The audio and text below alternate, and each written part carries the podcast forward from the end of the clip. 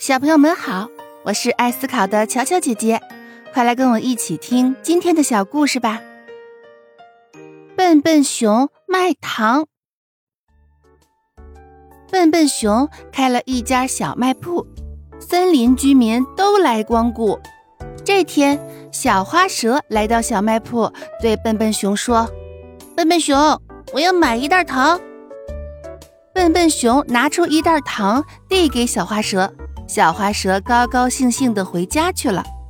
可是第二天，小花蛇却怒气冲冲地跑过来，对笨笨熊说：“笨笨熊，瞧你干的好事儿！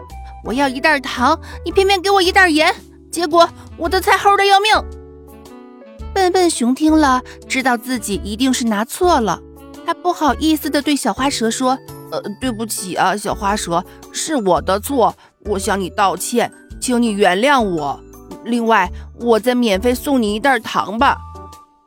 小花蛇听了，这才消了气。